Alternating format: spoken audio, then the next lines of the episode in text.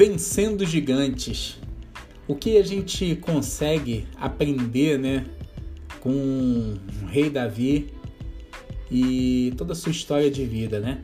Quero compartilhar essa palavra que está lá em 1 Samuel 17, a partir do verso 45, que diz o seguinte, né, uma história que todo mundo conhece.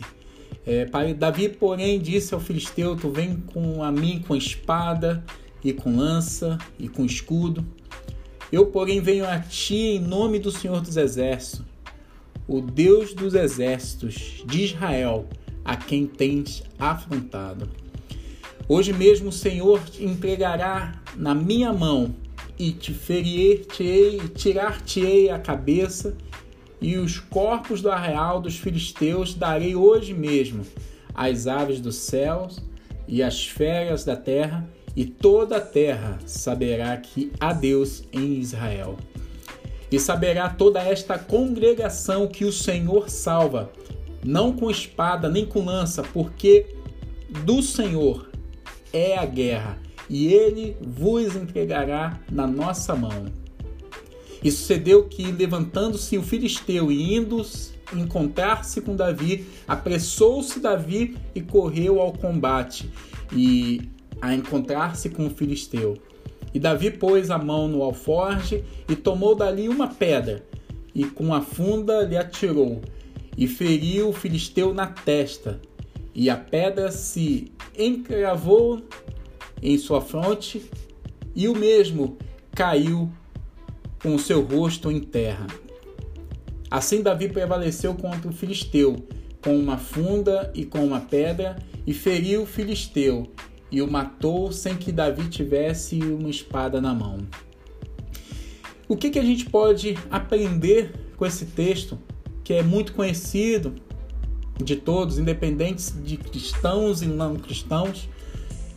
Esse já virou um arquétipo, um personagem já conhecido de todos, mas independente do contexto religioso, existe o fato histórico da existência de Davi e dessa situação.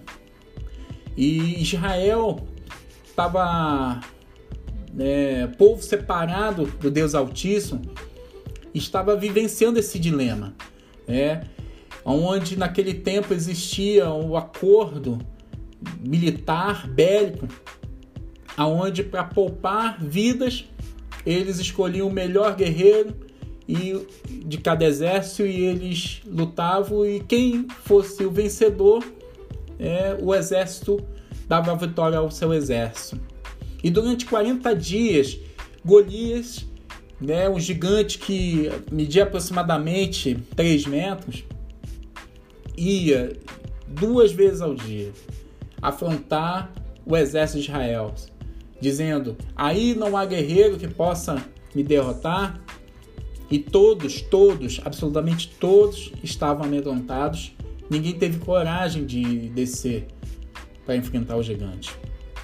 E naquele tempo, a nação que perdia uma guerra ficava subjugada pelo inimigo. E aí vem algumas reflexões, né? Eu sei que existem acordos, mas por que, que a gente precisa fazer acordo com exército inimigo? Ou por que, que nós temos que nos sujeitar a uma oposição, a um acordo que o inimigo nos propõe ou nos impõe? E aí eu fico, né, faço essa pergunta. Imagine se Davi não entrasse nessa história. Eu não sei qual é o gigante que você está enfrentando. Eu não sei qual é o inimigo que de repente você, ao olhar para ele, você para e pensa: Pô, como é que eu vou vencer? Eu não tenho condições de lutar, eu não tenho condições de prevalecer. De repente é uma crise financeira, é uma crise de saúde, é uma crise familiar, não sei qual é a sua crise, não sei qual é o seu gigante. Mas existe Davi. E Davi era um menino de 17 anos, franzino. Que Davi, por ele mesmo, não teria condições de derrotar o gigante, por mais preparado que Davi estivesse, principalmente com a sua arma, a funda. Mas ali, como Davi falou, Davi foi ao encontro do gigante, Davi foi ao a batalha não é, seguro da sua habilidade com a funda, mas a certeza que Deus era com ele. E né, vai nesse ensinamento, a gente precisa estar preparado. A gente precisa ter habilidade com a nossa arma. Mas qual é a nossa arma de hoje? Será que é um emprego que está nos dando a garantia de vitória? Será que é aquela renda? Será que é aquele relacionamento? Será que é aquela posição? Será que. Enfim, diversas situações que podem ser o nosso esteio aparente.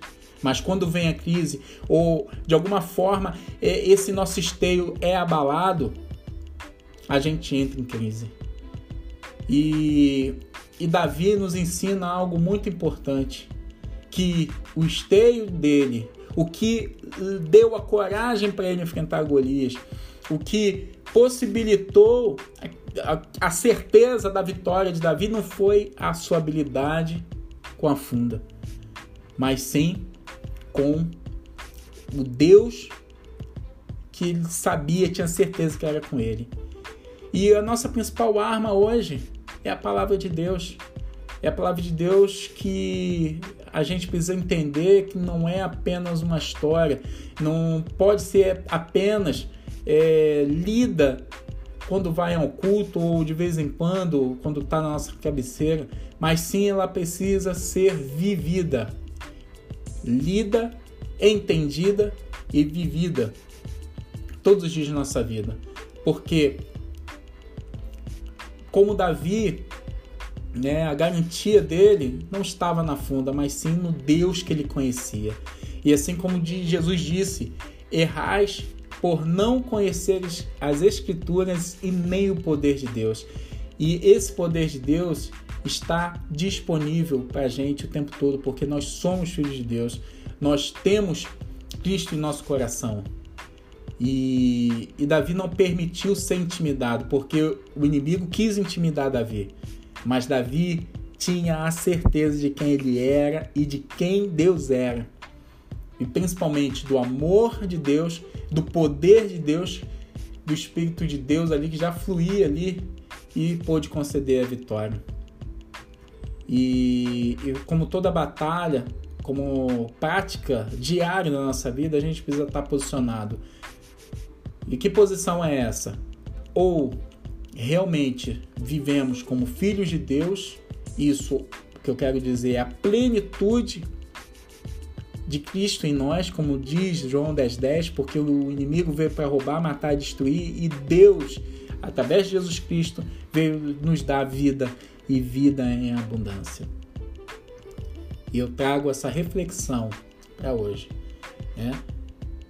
Quem Deus é para você? E o que você precisa saber sobre a sua identidade em Cristo?